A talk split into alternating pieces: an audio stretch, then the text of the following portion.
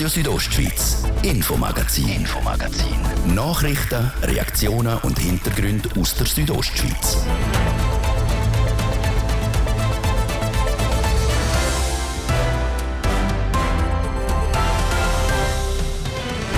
In unserem Infomagazin haben wir heute folgende Themen. Ende November 2021 hat das Schweizer Stimmvolk die Pflegeinitiative klar angenommen. Doch wie sieht es aktuell mit der Umsetzung aus? Z Chur und im Engadin hängen momentan Wahlplakate von einem Zürcher Regierungsrat. Wir haben herausgefunden, warum. Ein grosser Teil der älteren Leute will ein Teil von etwas sein oder freiwillige Engagements machen. Auf das Ergebnis kommt ein Forschungsprojekt von der Fachhochschule Graubünden, das die Bedürfnisse von Seniorinnen und Senioren untersucht hat. Während der Corona-Pandemie haben viele Firmen ihre Mitarbeitenden ins Homeoffice geschickt. Wie sieht das jetzt aus, wo die Pandemie kein grosses Thema mehr ist? Das ist der Inhalt vom ersten Teil, heute im Infomagazin auf RSO vom Dienstag, 7. Februar. Im Studio ist der Liebe Biondini. Guten Abend miteinander. Ende November 2021 hat die Schweizer Stimmvolk Pflegeinitiative klar angenommen. Die hat zum Ziel, mit verschiedenen Massnahmen die Situation, die Arbeitsbedingungen und die Ausbildung vom Pflegepersonal zu verbessern.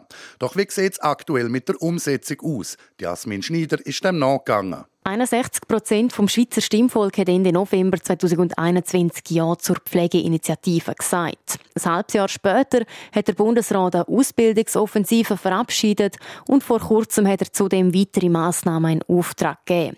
Mit denen sollen die Arbeitsbedingungen verbessert werden. Und das ist auch dringend nötig, denn laut der Berufsverband herrscht in der Schweiz ein grosser Pflegemangel. Jeden Monat verlöhnt über 300 Pflegerinnen und Pfleger den Beruf und auch im Kanton Graubünden ist Personal Personalsituation angespannt. Und das nicht nur in der Pflege, wie der Bühner Gesundheitsdirektor der Peter Peyer sagt. Wir reden auch von medizinischen Praxisassistentinnen, wir reden von Rettungssanitäterinnen und Sanitätern, wir haben auch die gleichen Probleme in der Labor. Also wir sehen insgesamt im Gesundheitswesen könnten wir viel mehr Leute brauchen. Doch wie will man das Personal rekrutieren? Überzeit, knappe Personaldecke, Nacht- und Wochenendeinsätze.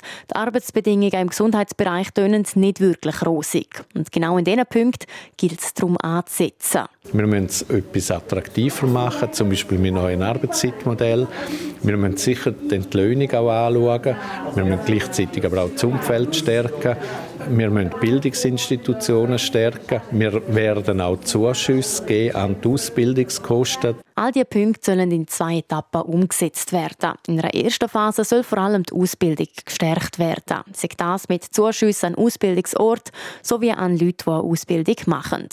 Umgesetzt werden soll das laut Peter Bayer im Kanton Graubünden bis im Sommer 2024. Bei der zweiten Etappe ist der Zeitplan hingegen noch nicht so klar. Bei der zweiten Etappe, wo es dann konkret um Anstellungsbedingungen geht, dort ist noch sehr vieles unklar, weil der Bund zuerst muss sagen, was er dort erwartet von den Kantonen.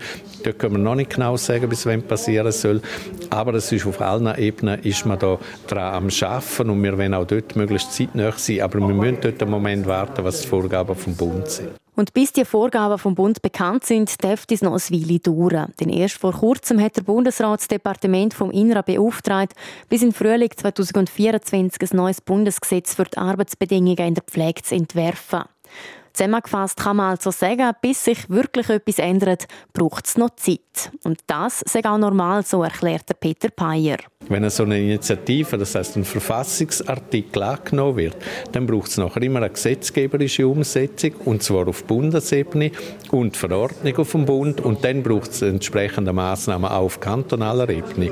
Wir sind ein demokratischer Rechtsstaat und da gibt es einfach gewisse Vorgaben, wo man sich daran halten muss, auch wenn Dringlichkeit besteht. Im Vergleich mit anderen Initiativen hat der Bund bei Pflegeinitiativen sogar das Tempo ein bisschen angekurbelt. So wird zum Beispiel auf ein ordentliches Vernehmlassungsverfahren verzichtet. Wenn man zum Beispiel keine Vernehmlassung ordentlich durchführt, dann nimmt man den Bürgerinnen und Bürgern, den Verbänden, den Parteien die Möglichkeit, sich einzubringen oder Stellung zu nehmen, auch sagen, wenn etwas vielleicht noch nicht gut ist. Und das kann einem dann natürlich später mal einholen, indem man feststellt, oh, da haben die Leute gerne mitreden können. Haben wir gewisse Punkte vielleicht auch gerne gesehen oder übersehen. Und dann kann es natürlich hinten raus plötzlich zu Verzögerungen kommen, die man nicht wollte. In dem Fall sind die vorgeschlagenen Massnahmen bis jetzt aber unbestritten gewesen und darum glaubt der Bühner Gesundheitsdirektor Peter Payer, dass gut auf die ordentliche Vernehmlassung verzichtet werden kann. Denn auch im Bühner Gesundheitswesen ist die aktuelle Personalsituation angespannt und es ist darum wichtig, dass die Pflegeinitiative schnell umgesetzt wird. Das ist der Beitrag von Jasmin Schneider über den aktuellen Stand der Umsetzung der Pflegeinitiative im Kanton Graubünden. Wenn man zu Kur aus dem Zug steigt, sieht man momentan ein eher außergewöhnliches Plakat. Gross lacht einem der Zürcher Regierungsrat Mario Fehr an, der um Stimmen für die nächste Wahl wirbt. Der Thies Fritschep von Mario Fehr will wissen, wieso ausgerechnet der Zürcher Wahlkampf in Graubünden macht. Wer jetzt meint, der Zürcher Regierungsrat Mario Fair hat der ganze Kanton Graubünden zugepflastert mit seinem Gesicht, der irrt. Es gibt zwei dieser Wahlkampfplakate. Eins steht beim Bahnhof Chur, das andere St. Moritz. Es ist ein Plakat mit einem Augenzwinkern, aber es hat eine recht grosse Wirkung gehabt. Es ist in Zürich an verschiedenen Orten gekommen. Es hat natürlich gerade am letzten Wochenende, wo ich an der Pop-WM in St. Moritz war, auch viele Zürcherinnen und Zürcher oben gehabt und ich habe viele Rückmeldungen bekommen. Ich habe auf kein anderes Plakat je so viele Rückmeldungen bekommen in meinem Leben. Und ja, es ist ein bisschen, schelmisch, das muss man schon zugeben. Neben dem Kopf von Mario Fair steht grosses Zitat. Als Zürcher würde ich Mario Fair wählen. Der Spruch kommt von Christian J. Jenny, dem Gemeindepräsident von St. Moritz. Das ist auch ein Zürcher, der aber zu Graubünden gemeldet ist und darum den Mario Fair nicht wählen kann. Ja, wir haben einfach zusammen etwas Originelles machen am Schluss des Wahlkampf, wenn alle schon ein bisschen müde sind, muss man etwas Originelles machen. Und ich weiß natürlich, dass viele Zürcherinnen und Zürcher hier oben im schönen Oberengadin im Bündnerland sind und ich kenne ihn schon lange und aus dem aus ist das entstanden und es hat ja recht gut funktioniert. Sein Plakat zeige den Zürcherinnen und Zürcher, die der Pop-WM St. Moritz sind, viel mehr aufgefallen als im Unterland in den Plakaten sagt Mario Fehr weiter. Die beiden Plakate und das Inserat in der Engadiner Post seien im Vergleich günstig gewesen. Das hat, glaube ich, alles zusammen etwa 3000 Franken gekostet. Das ist ein kleiner, kleiner Teil von einem Wahlkampf. Budget, aber das ist jetzt wirklich richtig gut investiert. Und es hat ja auch ein bisschen Freude ausgelöst und Wahlen sollten ja auch ein bisschen Freude machen. Insgesamt hat der Mario Fair mit Spendengeldern 120.000 Franken gesammelt. Wie teuer die gesamte Wahlkampagne wird, das wird sich erst nach der Wahl zeigen. Am 12. Februar kommt raus, ob sich die Aktion im Kanton Graubünden für den Mario Fair gelohnt hat. Denn wählt Zürich nämlich seine Regierungsräte.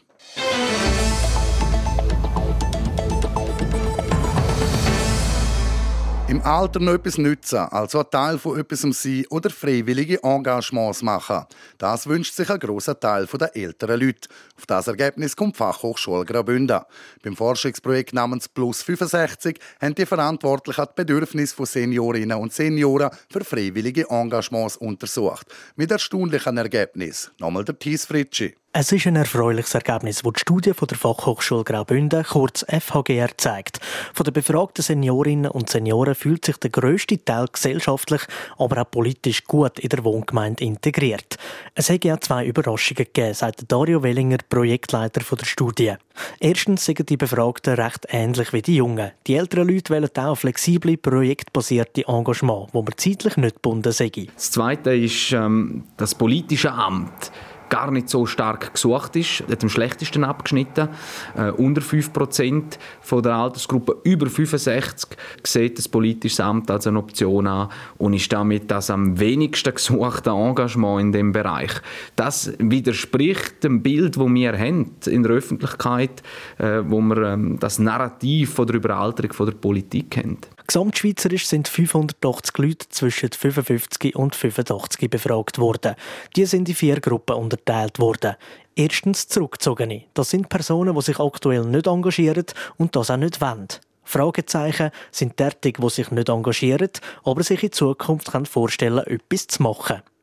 Dann gibt es noch die Stars. Das sind Personen, die engagiert sind und das auch würden weiterziehen. Und als letztes noch die Bloomer. Personen, die engagiert sind, in Zukunft aber wollen kürzer treten. Wir würden eher äh, die Strategien vorschlagen, dass man sich auf die konzentriert, die zwar willens sind, aber noch kein Engagement haben. Und das ist immerhin die zweitgrößte Gruppe in dieser Befragung. Weil man kann eine Person nicht zu einem Engagement überzeugen. Viel einfacher ist es, den Leuten, die sich engagieren wollen, aber noch keinen Anknüpfungspunkt finden, denen die Möglichkeit bieten und aufzeigen, wie die sich einbringen können. Politische Ämter sind laut der Studie aber nicht so beliebt. Die Leute würden sich im Alter für etwas anderes interessieren, sagt Dario Wellinger. Was sehr gut abgeschnitten hat, ist Nachbarschaftshilfe, andere Leute unterstützen, generationenübergreifende Projekte mitmachen. All die projektbasierten Engagements sind äh, flexibler zu handhaben und darum auch für die Altersgruppen attraktiver, um sie durchzuführen. Die Studie die ist gesamtschweizerisch gelaufen. Was man aber kann sagen ist, dass ländliche Kantone, wie es zum Beispiel auch Graubünden ist, immer mehr angewiesen sind auf die älteren Leute. Dort wird das Verhältnis an Leute, die über 65 sind, zur Erwerbsbevölkerung bzw. auch zur Gesamtbevölkerung äh, stärker zunehmen, weil wir dort auch noch zum Teil sogenannte Wanderverluste haben von jungen Leuten, die für Ausbildung und Beruf weggehen. Und die sind eigentlich wie noch stärker gezwungen, um auf diese Ressourcen Ü65 zurückzugreifen. Die Forschungsarbeit hat gezeigt, dass die Gemeinden ihre Rolle in der Alterspolitik kreativer ausrichten sollen. Gratis kann die Öffentlichkeit aber die Gemeinden mit einer Toolbox arbeiten. Dort gibt es vier Workshops, die den Gemeinden helfen, Seniorinnen und Senioren mit ins Boot zu holen. Das Tool findet man im Internet unter plus65.fhgr.ch.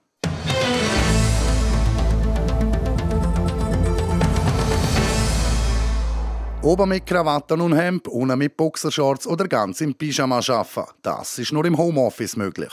Seit Corona ist das immer mehr aufgekommen und die Leute zwungenermaßen müssen von daheim aus arbeiten. Mittlerweile ist es zwar keine Pflicht mehr, trotzdem gibt es Leute, die weiterhin freiwillig im Homeoffice arbeiten. Was hat sich in der Bündner Firma etabliert? Wir haben bei ein paar grossen Unternehmen nachgefragt. Andreas Abadi. Daheim aus dem Bett aufstehen, einmal quasi stolpern und schon ist man am Arbeitsplatz. So haben zwungenermaßen ein Haufen Leute den Arbeitsalltag während der Pandemie verbracht. Auch wenn es heute zwar nicht mehr Pflicht ist, immer noch schaffen viel im Homeoffice. Laut dem Kommunikationsverantwortlichen der Graubündner Kantonalbank, Daniel Dester, ist die Produktivität daheim schließlich nicht kleiner als am Arbeitsplatz. Im Gegenteil. Das ist rein der Unterschied, dass man nicht im Büro ist, eben, aber Arbeit, die Arbeitsqualität, die bleibt ja die gleiche oder nimmt allenfalls sogar zu, weil man vielleicht daheim weniger abgelenkt wird, weil man es ruhiger hat. Im Büro manchmal geht es auch äh, ein bisschen drunter und drüber und somit hat das Homeoffice durchaus seine Qualitäten, die eben ein Büro nicht hat und umgekehrt hat das Büro dann wiederum Qualitäten, die das Homeoffice nicht hat. Auch bei anderen grossen Firmen wie beispielsweise der Trumpf, der Somedia, der Rätische Bahn, der Ems Chemie, der Hamilton und der kantonalen Verwaltung ist Homeoffice ein Thema. Montag und Freitag sind hier dabei jeweils die beliebtesten Tage, um von daheim aus zu arbeiten. Das sei auch bei Trumpf so, sagt der Personalleiter der Tobias Unger. So sagt das Büro nicht an allen Tagen gleich besetzt. Bei uns ist freitags auch etwas weniger los wie vielleicht an einem Mittwoch aber insgesamt muss ich sagen, noch nicht so, dass man irgendwie gegensteuern müssten. Von daher aus meiner Sicht sehr ausgewogen und ausgeglichen und auch die Freitage ähm, sind für uns bisher noch überhaupt kein Problem und deswegen stehen die auch nicht zur Diskussion. Trotzdem werde geschaut, dass nicht die ganze Belegschaft am Montag und am Freitag im Homeoffice ist. Bei der Trumpf regeln das die einzelnen Teams untereinander. Ähnlich sage ich das auch bei den anderen Firmen. Außerdem ist man sich auch bei einem anderen wichtigen Punkt einig. Für die Möglichkeit vom Homeoffice braucht es Vertrauen, wie der Fernando Gunther, der Personalleiter der kantonalen Verwaltung, sagt. Ich meinte, die grundsätzlich gute Zusammenarbeit basiert immer auf Vertrauen. Und das gilt dann auch beim Homeoffice. Viele Leute haben ja nicht eine Arbeit, wo man gerade in Anzahl Papier oder Anzahl E-Mails oder irgend so etwas kann messen, oder? Und dort muss man ja dann ein Gespür haben, was ist ein vernünftiger Output und gerade jetzt der Retour, wenn mehr im Homeoffice geschafft wird, als wenn man das im Büro würde machen. Ganz grundsätzlich hat das Homeoffice für die meisten befragten Firmen vor allem Vorteil. Der Arbeitsweg fällt weg, man wird während der Arbeit weniger gestört und gleichzeitig kann der Arbeitgeber mehr Flexibilität bieten. Schwierigkeiten sieht die Personalverantwortliche für Hamilton, Daniela Cialuca, keine. Es gibt höchstens Herausforderungen. Weil man halt Mitarbeiter vielleicht nicht mehr so oft sieht oder die Arbeitskollegen nicht mehr so oft sieht wie auch schon, äh, dass man, dass man gleich, gleich in Kontakt bleibt mit denen. Eine Herausforderung, die man auch bei der kantonalen Verwaltung hat. Der Fernando Guntern relativiert aber. Man muss sich besser organisieren, wenn nicht mehr alle Leute miteinander ähm, zur Kaffeepause und, und so weiter geht, damit die zwischenmenschlichen Bedürfnisse nicht kurz kommen. Aber mit einer guten Mischung zwischen Homeoffice und Büropräsenz und ähm, Sitzungen, die vor Ort stattfinden, kann man das gut bewältigen. Das Fazit ist also klar. Die befragten Firmen sind sich einig, dass Homeoffice vor allem Vorteil bringt. Darum behalten die sich die Möglichkeit bei, von daheim aus zu arbeiten. Man hat aber auch ein Auge darauf, dass der Kontakt untereinander nicht darunter leidet. Der Beitrag von Andreas Sabade. Ihr hören das Infomagazin auf Radio Südostschweiz. Wir unterbrechen für die Werbung, das Wetter und den Verkehr. Werbung haben wir keine, wir starten direkt mit dem Wetter. Das Wetter präsentiert von disco-fox.ch. Die Tanzschule in Chur für Partyspaß. Jetzt mit neuen Kürzen, damit du auf jedem Fest daheim bist. Auf disco-fox.ch. Ja, nach einem perfekten Wintersporttag heute gibt es jetzt eine sternenklare Nacht. Temperaturen die sinken im Churer Rheintal auf minus 7 und im Oberengadin auf minus 22 Grad. Es gibt also eine so richtig kalte Nacht bei uns. Und kalt bleibt es dann auch morgen, der Tag durch. Da erwarten wir für das ganze Land maximal 2, für die Val Poschiavo 0 für die Landschaft Davos minus 2 und für das Oberengadin minus 7 Grad. Morgen also ein kalter, dafür einmal mehr ein sonniger Tag und das vom Morgen bis am Abend. Verkehr präsentiert von Gierica Wenn AG. Reinigungen, Hauswartungen, Schneeräumungen in Chur. Ihre professionell, kompetent und zuverlässige Partner wünscht gute Fahrt. Ja, der Feierabendverkehr in der Stadt Chur der hat angezogen. Wir haben Stau oder stockend bei der Autobahnausfahrt Chur Nord stadteinwärts, auf der Masanserstraße stadtauswärts und im Bereich Postplatz Wellstörfli. Zeitverlust aktuell bis zu einer Viertelstunde. Sonst sieht es gut aus im Moment. Weitere Meldungen über größere Störungen haben wir keine. Wir kommen noch zum Strassenzustand. Stellenweise noch schneebedeckt sind der Bernina, der Julier und der Lukmanier Pass. Die anderen Pässe bei uns, die keine Wintersperre haben, die sind offen und normal befahrbar. Wir wünschen allen unterwegs weiterhin eine gute und vor allem eine sichere Fahrt. Verkehr. Bei uns geht es weiter mit den neuesten Geschichten aus der Region. Ich gebe zurück an Livio Biondini. Radio Südostschweiz, Infomagazin, Infomagazin. Nachrichten, Reaktionen und Hintergründe aus der Südostschweiz.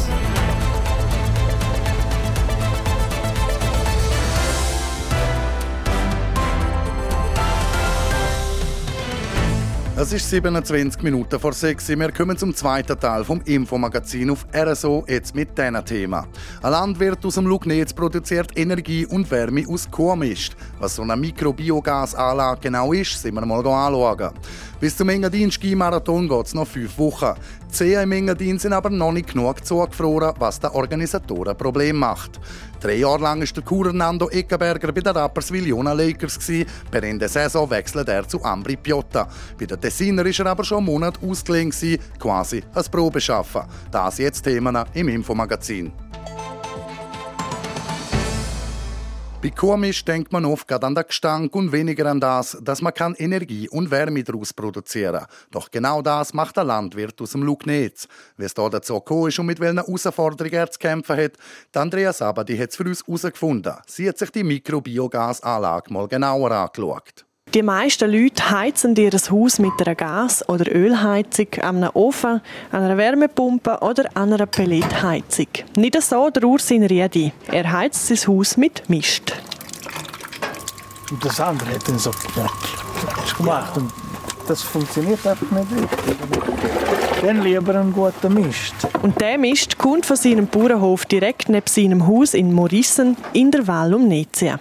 Die Familie Riedi hat aber nicht von Anfang an gerade neben dem Hof gewohnt, sondern im Dorf selber ein bisschen vom Hof entfernt. Der Wunsch nach einem Haus direkt neben dem Hof ist dann aber immer größer geworden. Und genau das ist der Auslöser um eine Mikrobiogasanlage zu bauen, wie der Biobergbauer Ursin Riedi erzählt. Wir haben eine Lösung gesucht für das Haus. Das war immer ein Traum, um das Haus neben dem Stall zu bauen. Und dann ist die Frage aufgetaucht, wie tun wir so Abwasserlösung, wie tun wir die lösen und wie tun wir heizen. Mit der Biogastechnik haben wir gesehen, da könnten wir gerade viele Sachen zusammen lösen.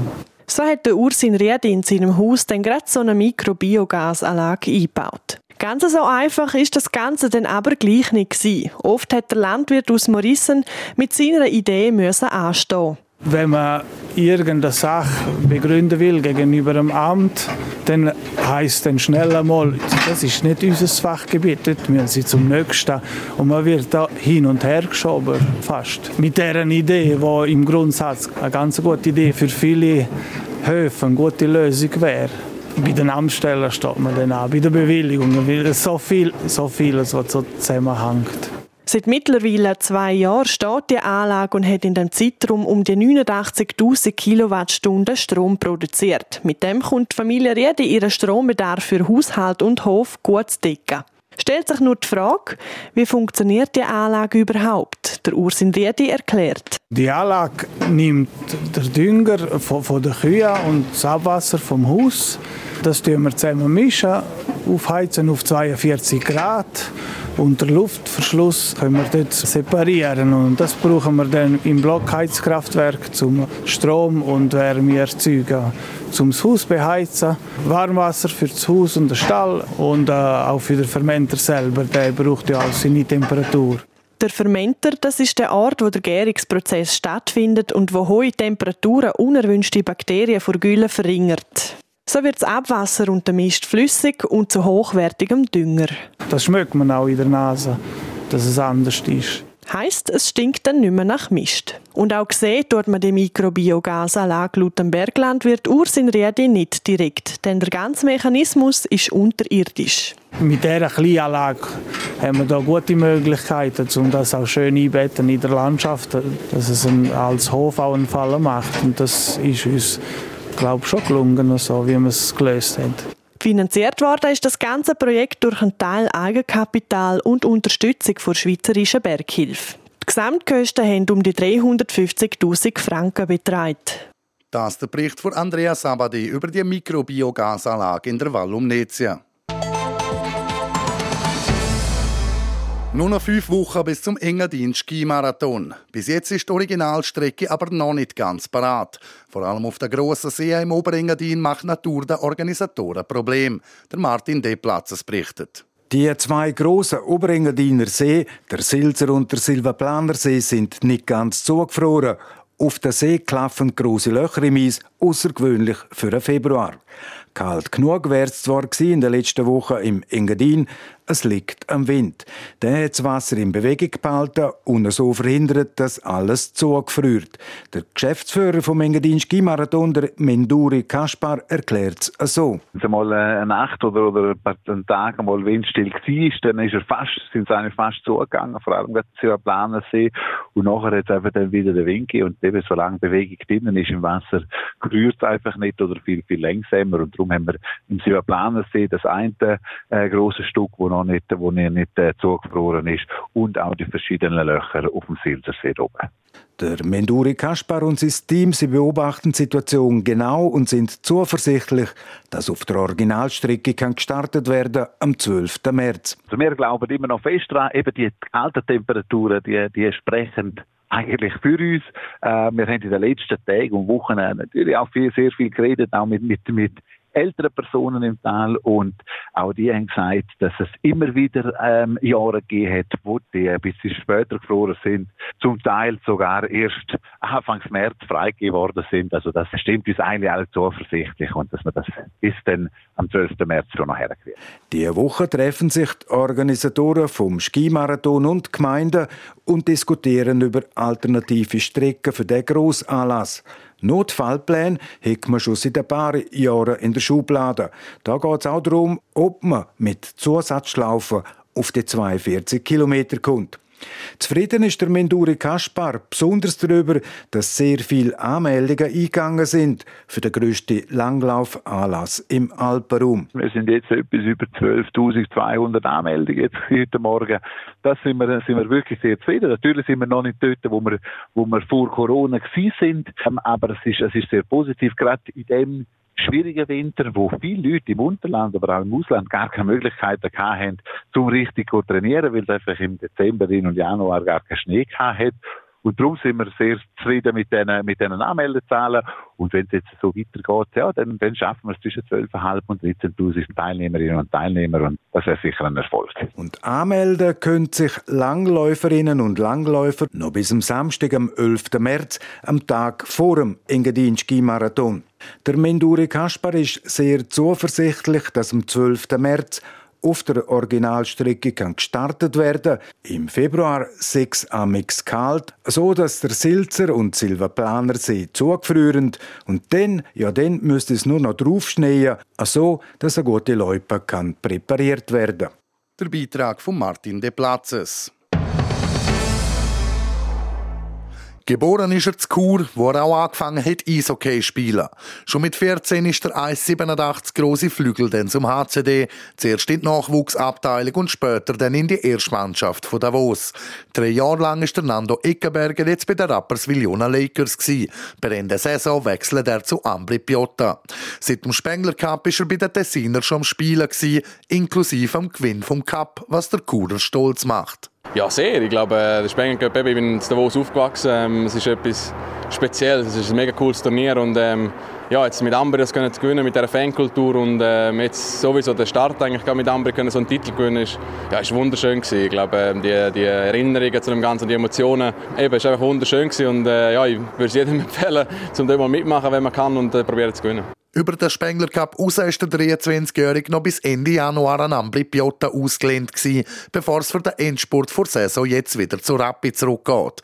Quasi als Probeschaffen für den Nando Eckenberger. Ja, sozusagen, ja. Ich glaube, äh, ich bin mega gut reingekommen, schon sie haben mich mega gut aufgenommen. Ich glaube, der Spengler hat mega geholfen. Ich glaube, da ist das Team zusammen und äh, kann auch mal rausgehen und gewöhnt sich aneinander. Das hat sicher geholfen. Und ja, nachher bist du da und bist mit ihnen durch das, durch das Ganze durch. Und äh, ja, es ist wie ein Probeschaffen sozusagen. Ja. Nach dem Monat bei Ambri ist er jetzt aber zuerst einmal wieder bei Rapperswil. Die Rückkehr ins Lakers-Team jetzt passiert mit gemischten Gefühlen, wie der Kuder sagt. Ich glaube, ähm, am Anfang ist es schwierig. Also ja, ich habe mich mega auf den Spengler gefreut, ähm, um mit ihnen den Spengler Cup zu spielen. Wir haben den gespielt und ich glaube, nachher äh, kommst du ins Team rein und kommst in ihre Situation rein und ähm, gewöhnst das Ganze und bist eigentlich dann dort voll mit deinen ganzen Emotionen, mit dem Spiel und alles äh, bei einem anderen Team und jetzt äh, kommst du zurück. Ich glaube, es ist ein schönes Team wieder, wieder zu haben und äh, mal die Kollegen von dort zu sehen. Aber schlussendlich äh, ja, ist es ein wunderschönes Amber der Fokus könne er gleich noch auf Rapperswil richten, auch wenn sein Abschied schon besiegelt ist. Komisch wäre es sicher, wenn dann die Lakers auf Ambri treffen, was das letzte Spiel von der Qualifikation überhaupt sein wird für den Nando Eckenberger. Und nach dieser Saison geht es dann, wie erwähnt, ins Tessin zum neuen Arbeitgeber. Seit dem Spengler Cup hat er sich dort schon ein bisschen einleben und ins Team hineinfinden.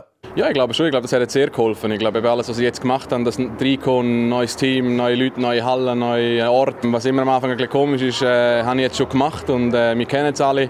Haben schon wegen der Wohnung schauen und ähm, darum das macht es alles ein bisschen einfacher. Darum, wenn ich nachher hergehe, ist es wie, ja, wie schon gelesen daheim. Darum, ähm, das hat sicher sehr geholfen. Ja.